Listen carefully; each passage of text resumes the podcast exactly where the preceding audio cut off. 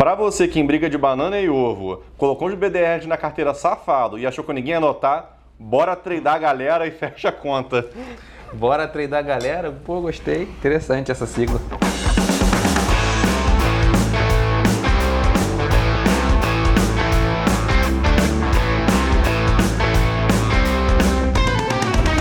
E como fechamos a semana, Ibov?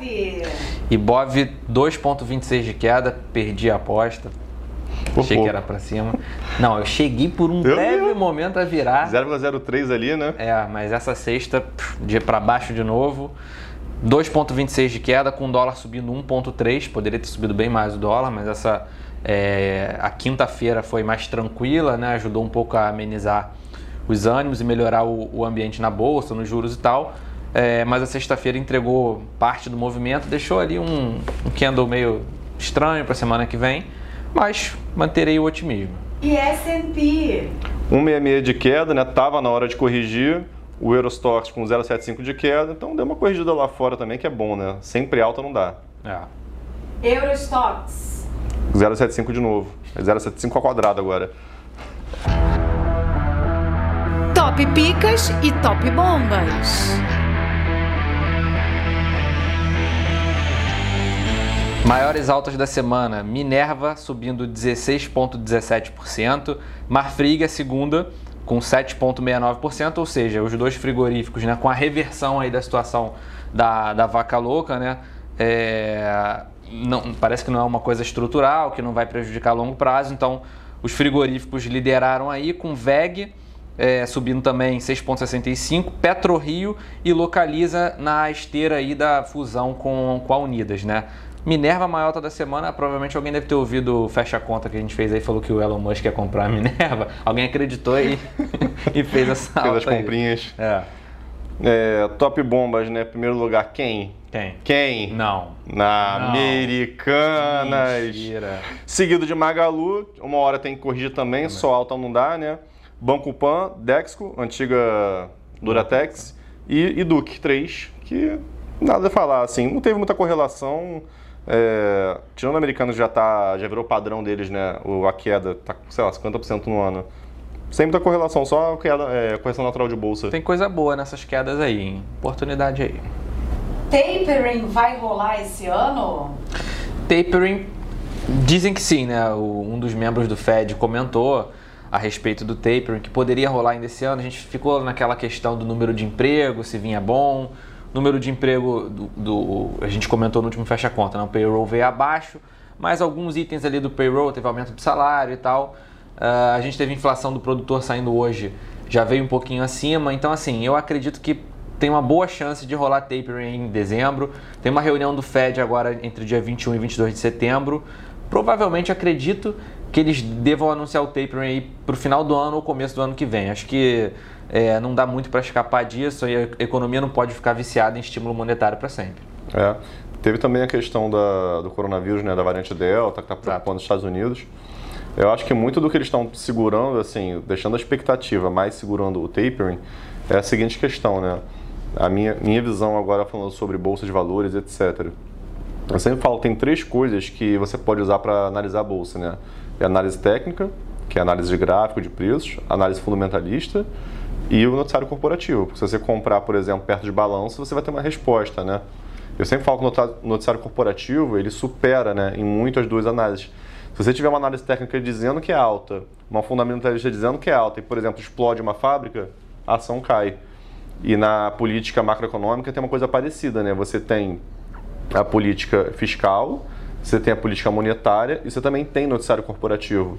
Então, assim, eu acho que os Estados Unidos, pensando agora né, com a lógica de que tem que fazer uma política restritiva para poder conter a inflação, só que no meio de um noticiário corporativo complicado por causa da, do coronavírus, etc., eles ficam assim meio que naquela de vamos fazer, mas quando, sabe?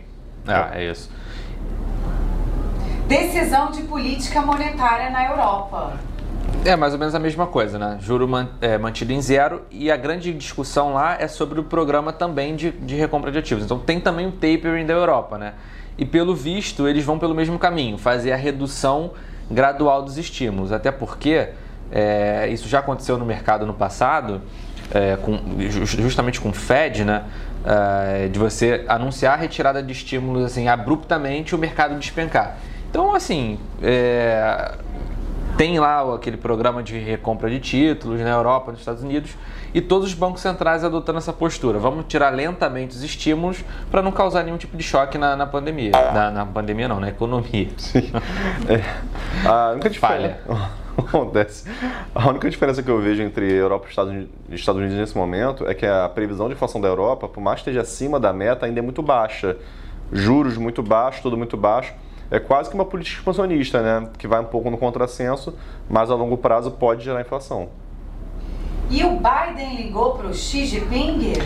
É, ligação que até fez bem para o mercado asiático na, na manhã de hoje, né? O mercado subiu é basicamente uma ligação protocolar para as duas potências ali é, se acertarem né, e, e, e, combinar aí de não ter nenhum tipo de conflito, né, porque realmente é meio que um campo minado essa geopolítica internacional, muitos interesses aí é, de ambos os lados que acabam se chocando, então uma solução aí, uma ligação diplomática para evitar qualquer tipo de rusgas aí.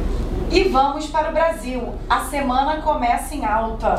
0,80 de alta na segunda-feira, dia sem volume, né? Mercado americano fechado por conta do feriado. Uma alta que meio que enganou, né? A Vale não subiu porque o minério caiu 6% na madrugada. A China tem feito essa briga aí, limitando volumes de aço aí para o final do ano, reduzindo demanda. Então o minério despencou e mesmo assim o Ibov subiu 0,80, provavelmente na expectativa de que terça-feira as manifestações não fossem não fosse um grande evento, não fosse impactar muito. É, e a China fala de restringir a demanda na mesma época que ela fala de fazer uma política fiscal expansionista, né?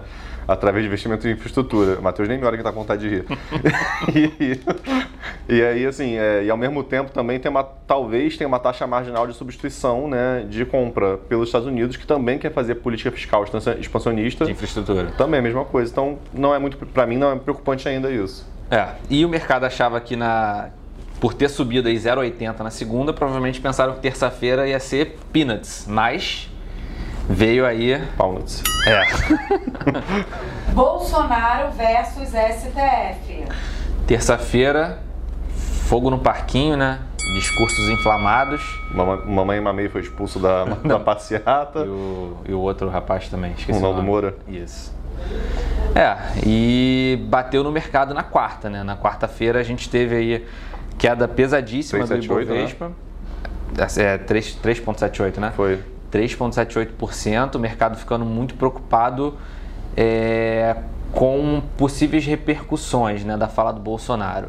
Não acredito que o mercado ficou preocupado com ruptura. Eu acho que o principal risco ali, depois do discurso do Bolsonaro na terça, foi de um isolamento político e do governo do Bolsonaro virar um pato manco e não conseguir fazer mais nada relativo a reformas. E a pauta ficar totalmente trancada até a eleição de 2022. Porque também a reação imediata do, do establishment, digamos assim, foi falar de impeachment. Cara, ninguém faz impeachment com aquela massa na rua. Ninguém ia querer botar aquela, aquelas pessoas que estavam ali, só que agora de maneira raivosa na rua por um impeachment que, pô, de um cara que tem aquele apoio popular. Então acho que foi muito pressão também. Então, assim, eu acho que o mercado na quarta-feira é, pensou da seguinte forma, né? Essa mente coletiva chamada mercado. Pensou da seguinte forma: o cenário mais provável, Bolsonaro não teria apoio no Senado e na Câmara, né? Graças a esse conflito entre os poderes para aprovar as reformas, então o país ia ficar parado até a eleição do ano que vem e também é, é, ninguém ia ter coragem de votar o impeachment. Então, é, é acredito que essa foi a reação inicial do mercado e, e, e levou essa queda na quarta-feira bem pesada. É. Eu não digo nem que é Bananonaro versus ST God, né? Porque para mim briga é com duas pessoas se socam, enfim. Quando um bate, um apanha e pede desculpa, é adestramento. Ouch! Acho que o STF está adestrando do Bolsonaro muito bem, né? botou na colheira mais uma vez. E eu acho que o maior medo do mercado nesse cenário todo não é nem a questão de quem vence ou quem perde nisso aí, até porque está ficando bem claro quem está vencendo.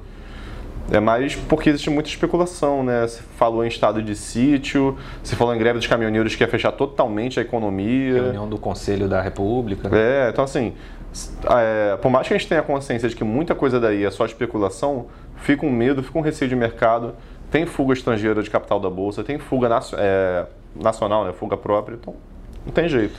É, nesse, na quarta-feira foi dólar para cima, juros para cima, bolsa forte para baixo. É, assim, se parar para pensar, acho que não é um cenário que beneficia ninguém a gente colocar a economia em xeque nesse momento. Com certeza. E a guerra continua entre os poderes. Reação de Lira e Fux. Chumbo trocado não dói, é o que dizem, né? Mas dói sim e dói no povo, né? Sim. Tudo que pinta de novo, pinta na bunda do povo. Fez agora não? Não, essa frase é de alguém. vou tentar- vou- acho que é da Alborguete. Boa. Da Alborguete. É, bom, re- reações, né? Pacheco é, suspendeu a semana no Senado, né? Tipo assim, né? Vamos aproveitar para não trabalhar essa semana, né? Já que Brasília tá pegando fogo. Isso é bom, né? É, é isso é, é Podia até bom. estender por mais dois anos. O, o Arthur Lira preferiu contemporizar, falou que respeitou o, o povo ali, né, na rua. Achei isso interessante, porque tem sim que respeitar as pessoas que foram para a rua. É, e o Fux aí foi completamente. é, manteve ali o, o nível de acirramento ali com o Bolsonaro. né? O discurso do Fux também foi bem pesado. É, falou de meio que até incitou meio que o Congresso a, a- a pautar o impeachment, falou que era crime de responsabilidade. é, foi bem duro o discurso do Fux. Falou de fechar a STF. Acho que fechar a STF em momento algum foi, foi, foi pauta. É, Foi do povo, mas não. é, foi pauta de, acho que foi pauta de pessoas isoladas, não da, não da manifestação em si. Então, acredito que ele também elevou um tom desnecessário. Logo depois da fala dele, a bolsa acentuou a queda, o dólar acentuou a alta, os juros acentuaram a alta também. Então, a reação, o mercado continuou batendo depois disso. É, isso é que é- volta à velha frase, né? Em tempos de crise política e incerteza, não operem alavancados. É importantíssimo. Quem estava alavancado na quarta-feira sofreu bastante. E vai ter greve dos caminhoneiros? É, a- a gente, desde 2018, né, a gente meio- que virou uma república dos caminhoneiros, né? Eu não sei porque uma classe tem tanto poder assim, sabe? É logística, né?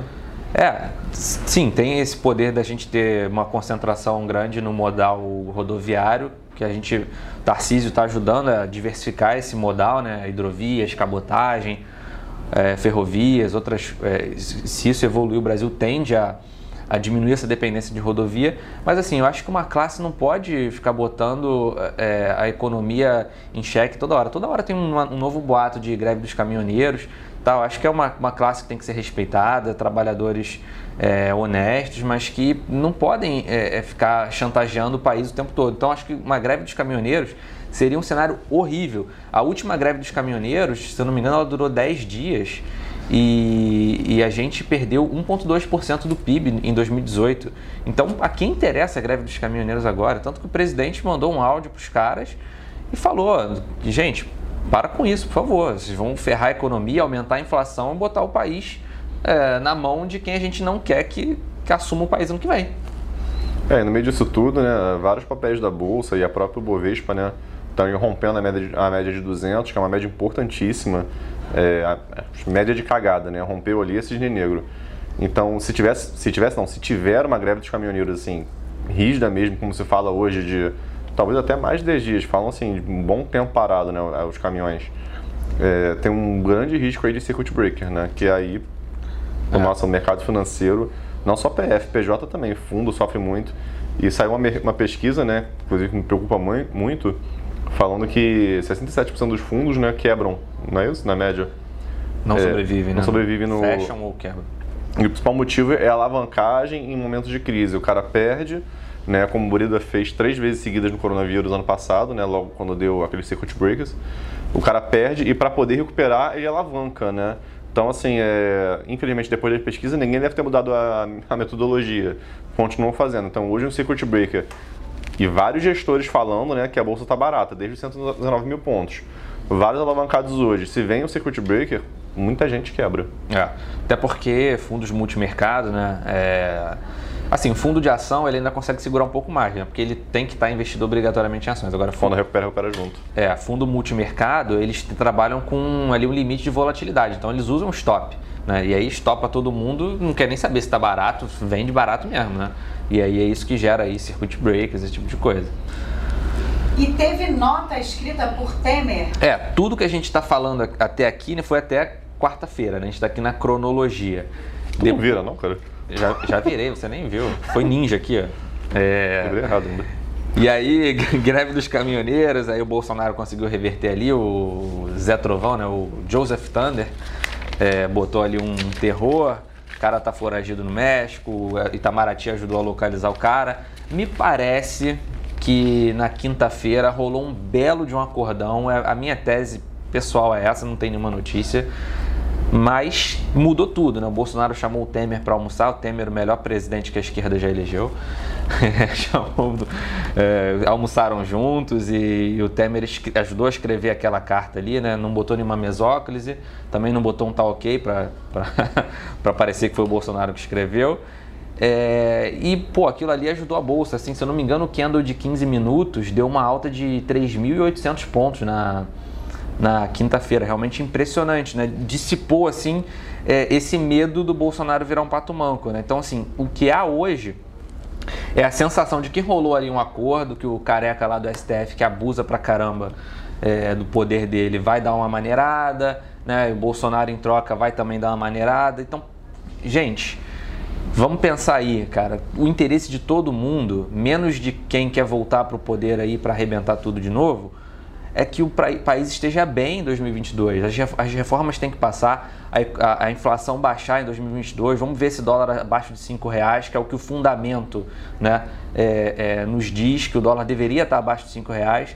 Então, se a gente passar as reformas, tiver mais estabilidade, a gente vem com a economia forte em 2022 e vai melhorar para todo mundo. Então, o interesse do país, o interesse nacional tem que ser respeito, respeito ao teto de gastos, respeito à responsabilidade fiscal e aprovar as reformas. Acho que o interesse geral é esse. O mercado sentiu que isso poderia voltar a ser uma possibilidade depois dessa contemporizada do Bolsonaro na quinta-feira e subiu forte. Né? Então, é, vamos torcer para que as coisas caminhem melhor agora, né? que quem estava abusando do poder passe a maneirar, passe a atuar dentro da Constituição que o presidente também consiga governar, consiga dialogar com o Congresso e tudo passe a funcionar de uma maneira mais harmônica. Resumo da ópera, né? O Bolsonaro é o cara que segurava a cartolina no colégio. Nunca apresentou nada. É, e no meio disso tudo, né, os juros futuros disparou para 10%, né? Quem comprou pré-fixado, assim, CDB de 5 anos deve estar tá chorando bastante. Complicado, assim, eu, eu não fico com uma preocupação muito grande no meio disso tudo, não, assim. A parte da carta me preocupa mais um ex-presidente que hoje não tem nem nenhum cargo né, assumido assim, intervir, porque mostra uma total estabilidade política do próprio líder da, da nação, né? Sim, tanto, tanto, que muita gente falou que o Temer, que era o presidente, né, no, no dia, no mesmo dia teve a live, né, que a, a tradicional live de quinta-feira do presidente, falaram, será que é o Temer que vai fazer a live, já que ele é o presidente? né? Ele psicografou ali. É, e aí o Bolsonaro tava putz, fazendo piadinha na live, assim, com um tom muito mais ameno. Então, assim, a minha tese pessoal, não estou me baseando, é achismo mesmo, é que teve um acordo ali, cara. Teve um belo de um acordo. Vamos ver, vamos ver. Só, só vendo para frente aí o que, que, vai acontecer para a gente entender. Com certeza. E o IPCA em alta?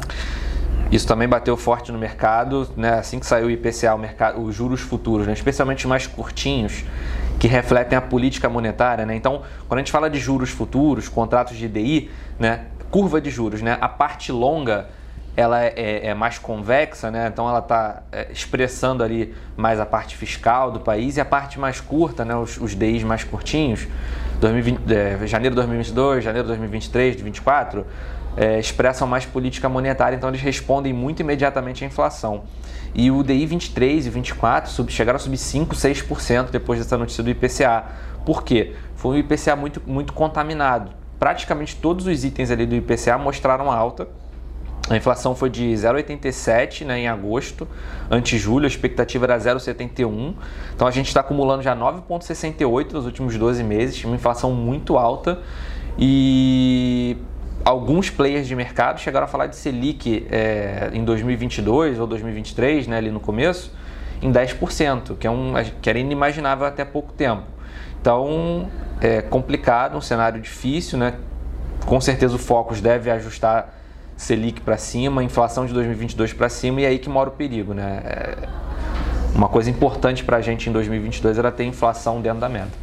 É, eu venho falando há algum tempo, né, sobre a projeção de Selic, projeção de inflação, que era muito descompensada tanto para esse ano quanto para o ano que vem. E para quem acreditava que Selic ano que vem, inflação ano que vem era 3,5%, Gente, pelo amor de Deus, não se sai. No acumulado de 12 meses está 9,68, né? Não vai sair disso para 3,5, gente, pelo amor de Deus. É, quem acha também que a Selic vai chegar agora, sei lá, 7,5 para ano que vem reduzir, se reduzir, é coisa de 0,25, não vai ser é, ano de Selic baixa. Porque é aquela questão, é, uma vez que você começa a acelerar a inflação, a redução é feita tipo num freio assim instantâneo, né? Sim.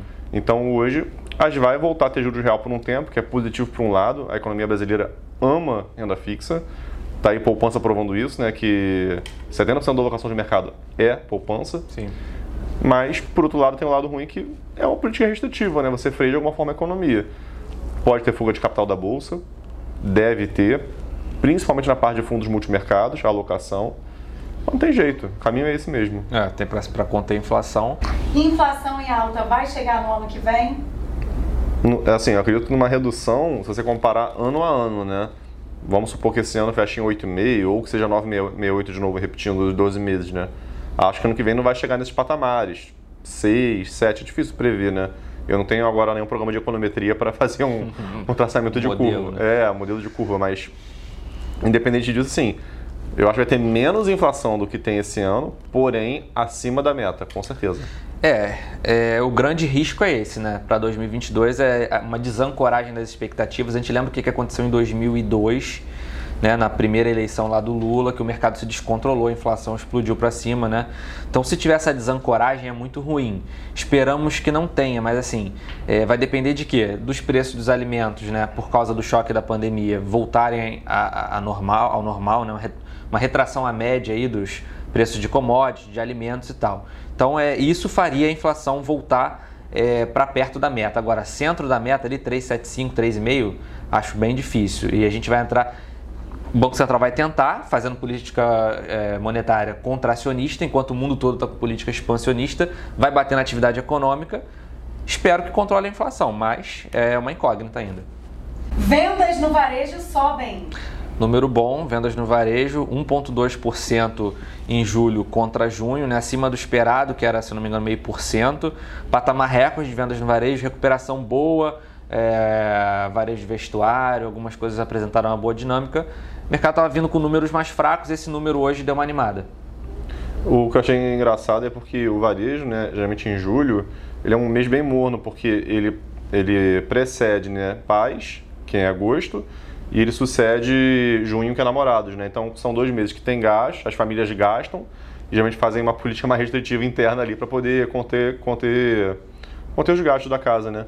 Só que apesar disso teve uma alta no momento de pandemia, assim, eu não tenho nenhuma justificativa para isso. Achei, achei interessante isso, bater um recorde nesse momento. Cabo Frio News. El Salvador adotou o Bitcoin como moeda legal experimento controversos, né? É, qual foi o argumento ali, né? Ia reduzir o custo de remessa para o exterior, né? Ao mesmo tempo, quem foi contra falou que ia aumentar a lavagem de dinheiro, esse tipo de coisa que a gente sabe que acontece, obviamente, né? E fizeram esse experimento, lá o presidente do país prometeu 30 dólares em Bitcoin para os cidadãos que assumissem ali, que assumissem não, né, que assinassem, assinassem carteira a carteira digital, né, ali uma conta digital do governo para fazer transação em Bitcoin. Então os, os, comércios aceitariam receber em Bitcoin, caixa eletrônico de Bitcoin, realmente como uma moeda fiduciária legal do país. É, é o Cabo Frio, né? é, eu acho engraçado ele fazer um sistema de cashback para premiar as pessoas para aderirem à nova moeda, né? Eu vejo o Banco Original fazendo escola aí. É, não tem boa. muito o que comentar, na verdade, né? É...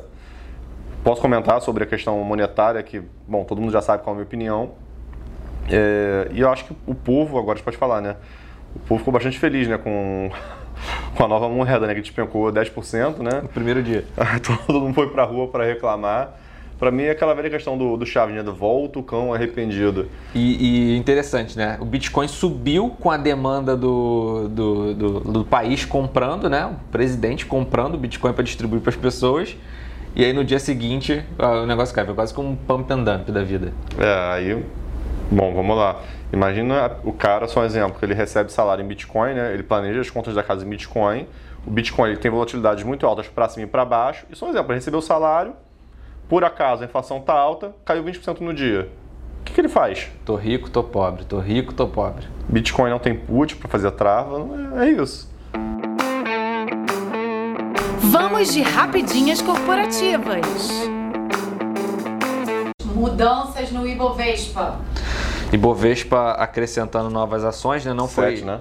sete novas ações, não retiraram nenhum. Então o Ibovespa chega a 91 papéis na sua composição, está quase chegando ali no, no IBRX, né? Que tem 100 ações. Entrou Alpargatas, Banco Inter, Banco Pan, é, Melios, Redditor, Pets e Dexco, que é a antiga Duratex. É, Alpargatas, é, Banco Inter e Redditor, todo mundo esperava, né? Eu acho bons papéis para o índice, são sete bons papéis, é, não vejo nenhum deles saindo tão cedo. Inclusive Redditor, né, que eu acho que é o maior destaque daí, é, com certeza veio para ficar, administração muito boa. Acho que todo mundo ganha com isso, né? Concordo. Localiza e Unidas. CAD admitiu parecer, né, que, bom, enfim, tem uma chance de aprovação, né? Com isso elas tomam 70% do mercado, é, 80% economicamente é considerado monopólio. Aí a gente pode falar assim, tá bem perto? Ah, essa é uma discussão muito filosófica, porque se os outros 30% não forem concentrados, acaba virando uma gigante que pode incorporar pequenas. Outra pergunta, e se as pequenas fecharem? O que, que acontece? Mas é, fatalmente é o que vai acontecer. 70% do mercado, eles têm 70% no rente a car, né? Tem gestão de frotas, tem outros segmentos também. É, vai ser uma concentração de mercado que vai dar eles um poder de barganha com as, com as concessionárias muito, muito alto. Assim, pros, esse mercado ele é pulverizado, né? A única que vai conseguir ter uma competição ali vai ser a Movida. Fora a Movida, são players muito pequenininhos que vão sofrer muito. Então, assim, é, eu acho muito complicado essa fusão, sabe? É, realmente uma, vai ser uma concentração de mercado muito alta que pode, é, pode ter uma guerra de preço aí. De alguma forma pode ser danosa para o setor. Até para o consumidor também, né? É, Fernando Santiago, volta pro CAD. Suzano. Suzano lançou aí uma nova emissão sustentável, né? Sustainability Linked Notes, né? Tá, isso aí tá, tá bem em voga, né? Então, as empresas emitem, emitem bonds, né? Títulos de dívida atrelados a cumprimento de metas é, de sustentabilidade, é, ambientais etc. Então, a Suzano pode é, captar aí entre 500 milhões de dólares e 1 bilhão de dólares, a depender da demanda do mercado, né? É, vencimento de 7 anos com yield de 3,10%. Olha o custo da dívida que a Suzano tá, tá pegando, custo baixíssimo de uma empresa que gera caixa pra caramba. Então, assim, é, isso aí vira muito dinheiro no, no, bolso do acionista, é uma tese que a gente gosta bastante. Praticamente financiamento, financiamento do BNDES, né? Juros quase zero, é, jogada de gênio. JBS, Marfrig e Minerva.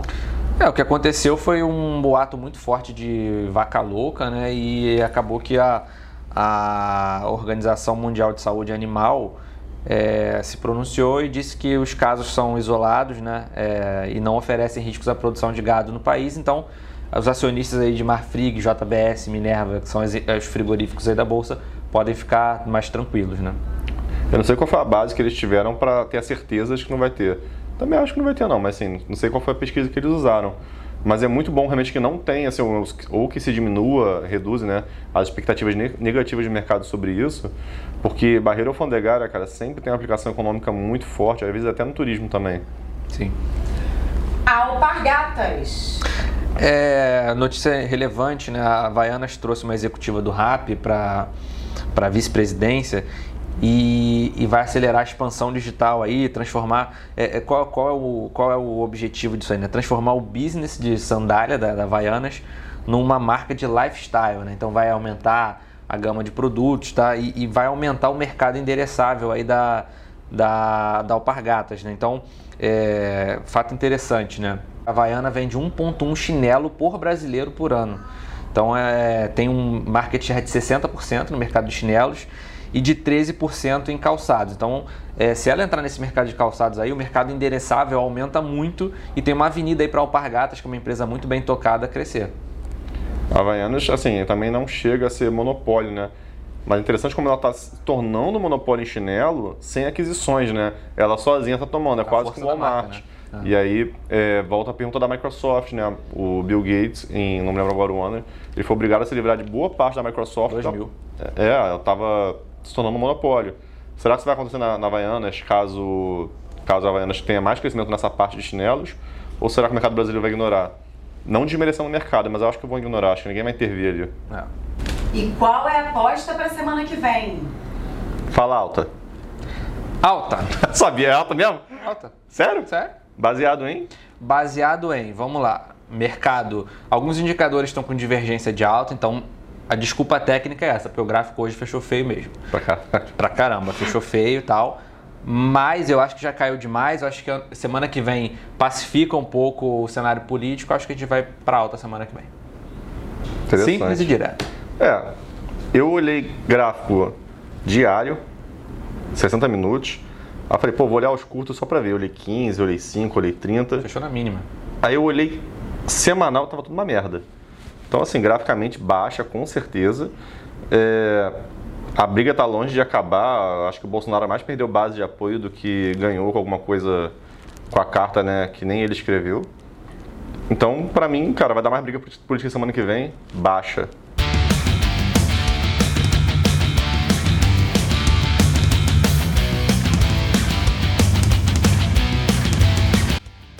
E para provar para o Rafael Paloni que eu consigo fazer isso, sigam a gente no- nos canais Instagram, bicapital.oficial, YouTube Bicapital, Suzy Invest, Renata Habilidade, Matheus em Ação no YouTube. É, falta alguma coisa?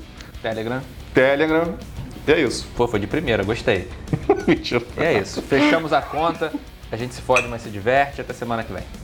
Bicapital. Invista ou invista.